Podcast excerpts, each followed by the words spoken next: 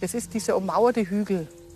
Das war ein Scheiterhaufen, da kamen äh, die, die Leichen rein und man hat die unter offenem Himmel angezündet.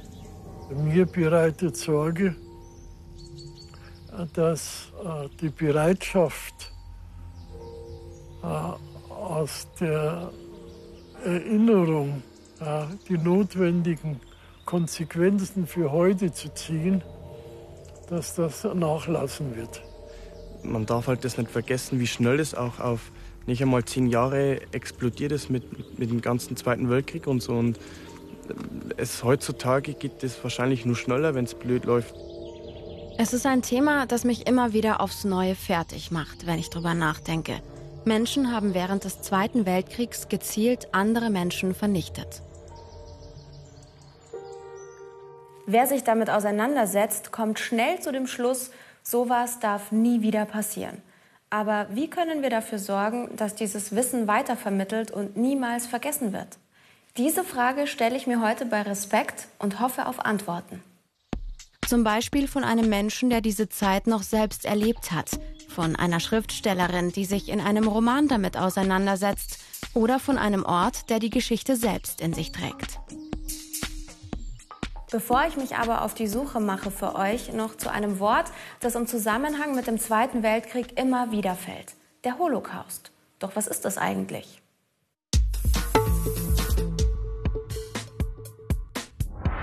Als Holocaust wird der Völkermord der Nazis an jüdischen Menschen bezeichnet. Man nennt ihn auch Shoah. Das ist hebräisch und heißt die Katastrophe oder das große Unheil. Nach der Machtübernahme 1933 begannen die Nazis, jüdische Menschen in Deutschland zu verfolgen.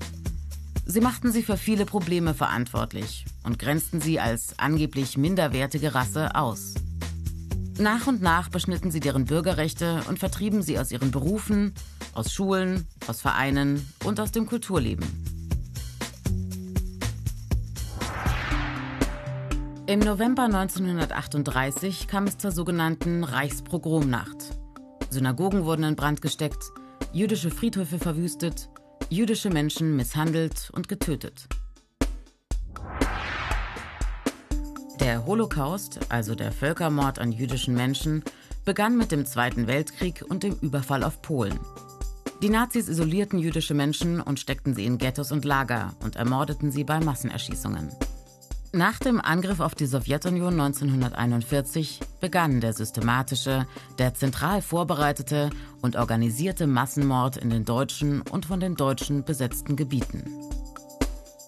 HistorikerInnen schätzen, dass etwa 500.000 Nazis die Ermordung jüdischer Menschen geplant und ausgeführt haben. Aus ganz Europa ließen die Nazis Menschenmassen in Eisenbahnwaggons eingezwängt in die Vernichtungslager transportieren. Dort angekommen, trennte die SS die Menschen in arbeitsfähige und nicht arbeitsfähige. Die nicht arbeitsfähigen, also alte, Kinder und deren Mütter und Kranke, kamen in die Gaskammern, wo sie qualvoll ermordet wurden. Jeden Tag Tausende von Menschen. Wie viele Jüdinnen und Juden Opfer des Holocaust wurden, lässt sich noch schätzen. Zwischen 5,6 und 6,3 Millionen Menschen. Auch ich mache mich deshalb auf den Weg in eine Gedenkstätte. Aber vorher treffe ich mich mit einem Mann, der den Holocaust selbst noch erlebt hat. Ernst Grube. Heute erzählt er SchülerInnen davon. Als Jude ist auch er von den Nazis verfolgt worden. Sie waren ja noch ein kleines Kind ähm, während ja. des Zweiten Weltkriegs. Wie haben Sie denn zum ersten Mal bewusst Ausgrenzung erlebt? Sie sagen schon, ich bin ja 32 geboren und habe als Kind nun mit fünf Jahren den Abbruch der Synagoge in München erlebt und die damit verbundene Vertreibung unserer Familie aus den Wohnhäusern da wir ja in Gebäuden der jüdischen Gemeinde in München gewohnt haben. Seine Familie wird auseinandergerissen. Ernst Grube und seine zwei Geschwister kommen in ein Kinderheim. Was damals genau passiert, begreift er erst später so richtig, als er älter ist. Aber eins spürt er jetzt schon, den Hass. Ernst Grube muss einen Judenstern tragen, eine Kennzeichnung, die Juden ganz gezielt ausgrenzt. Das spürt er Jahre später bei einem Bombenangriff in München. Es ist Fliegeralarm und er darf nicht mit in den Luftschutzbunker. Er erlebt den Krieg mit all seinen Grausamkeiten. Ernst Grube bekommt mit, wie seine Tanten und Onkel nach und nach verschwinden. Und dann, äh, ja, nun schon auch immer die Frage, kommt das auf uns auch zu? Werden wir, wird die Mutter, werden wir Kinder? Ah, was, was geschieht? Also diese Unsicherheit, dieses Nichtwissen und gar keine Hoffnung mehr. Die, Geschichte von Ernst Grube beeindruckt und berührt mich. Es ist etwas Besonderes, mit einem Menschen zu sprechen, der diese Zeit noch selbst miterlebt hat. Ich bin in Flossenbürg in der Oberpfalz. Hier mussten sich Menschen während des Zweiten Weltkriegs zu Tode schuften. Und zwar in diesem Steinbruch. Zu den sogenannten Häftlingen im Konzentrationslager gehörten zum Beispiel Menschen mit kleineren Vorstrafen oder Menschen, die Widerstand geleistet haben gegen das Regime. Andere sind aus Zufall hier gelandet. Zwar waren darunter auch Juden, aber in der Minderheit. Die KZ-Gedenkstätte im Ort soll heute daran erinnern, was damals passiert ist. Fast jede Klasse aus der Region kommt irgendwann mal hierher, um die Gedenkstätte zu besuchen. Auch ich war früher hier, so wie Moritz und Hanna jetzt. Zusammen mit einem Teil ihrer Klasse werde ich sie gleich auf eine Führung begleiten. Was mich immer wieder sehr irritiert, äh, weil ich das aus anderen Gedenkstätten ebenso nicht unbedingt kenne, wie nah die SS untergebracht war neben den Häftlingen. Die SS von der Seite hat hier ja alles mitgekriegt. Ob Hunger, ob Gewalt, Hinrichtungen, Gerüche, Verbrennungen von Menschen. Das ist ja hier alles, war ja hier alles so, so mit, mitzukriegen. Und wenn ich hier auf der Seite stehe, dann bin ich auf der Häftlingsseite und kriege aber auch alles mit, was hier passiert, was da drüben passiert. Ob die Gitarre spielen, ob das nach Essen riecht, Kraut, Knödelfleisch. Das ist ganz nah zusammen und das stelle ich mir ganz extrem schlimm vor. Das ist schon sehr beeindruckend, im Negativen.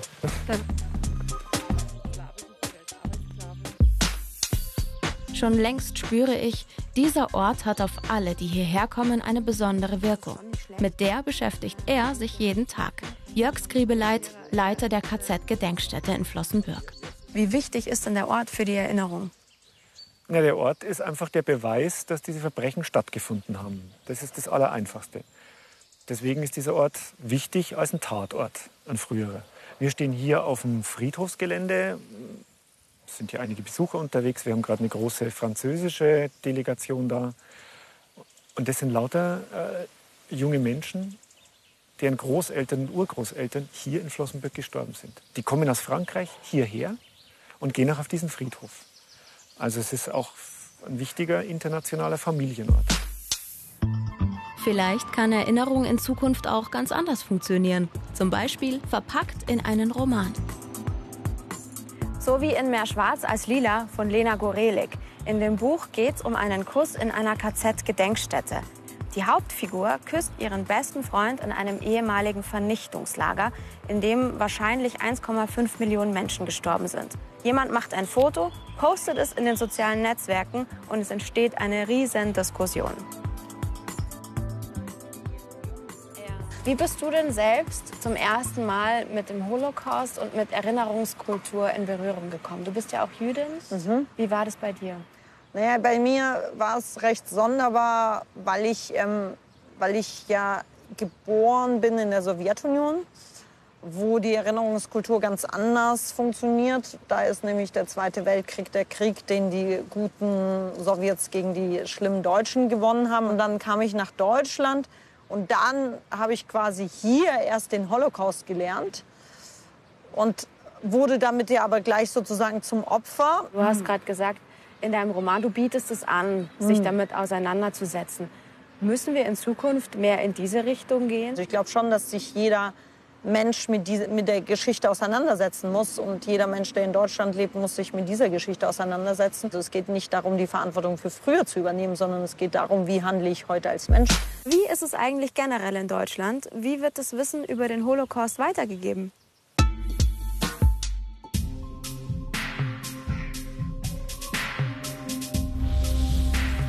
Einer der Hauptorte der Erinnerung an die Zeit des Nationalsozialismus ist das Konzentrationslager Auschwitz-Birkenau, das größte deutsche Vernichtungslager. Wie viele Deutsche wissen das? Laut einer Umfrage von 2017 86 Prozent. Und wie viele Jugendliche wissen darüber Bescheid? 71 Prozent der über 17-Jährigen und 47 Prozent der 14- bis 16-Jährigen. Die Tendenz ist klar. Je jünger, desto weniger Wissen über die Zeit des Nationalsozialismus.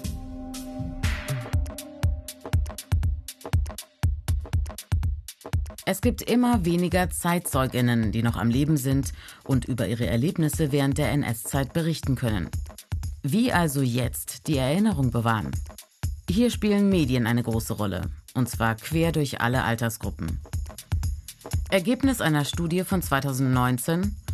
Über 90 Prozent der Befragten zwischen 17 und 93 Jahren nutzen Dokumentar- und Spielfilme, um mehr zum Thema NS-Zeit zu erfahren. Fast 60 Prozent informieren sich im Internet. 47 Prozent der Befragten haben mindestens schon einmal eine Gedenkstätte besucht. Die meisten waren in den KZ-Gedenkstätten Dachau oder Buchenwald, oft mit der Schulklasse. Die Befragten sagen, der Besuch habe sie vor allem emotional berührt. An zweiter Stelle steht das Faktenwissen, das sie gewonnen haben.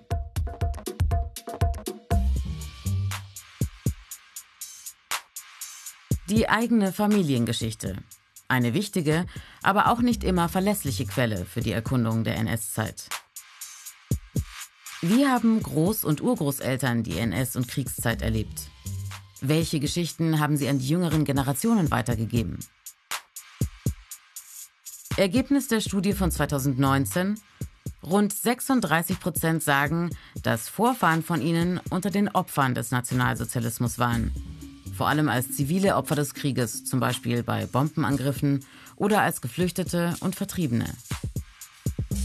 Circa 29 Prozent sagen, dass eigene Vorfahren Opfern der NS-Diktatur geholfen haben. Deutlich weniger, knapp 20 Prozent, geben an, dass ihre Vorfahren Täter oder Täterinnen waren.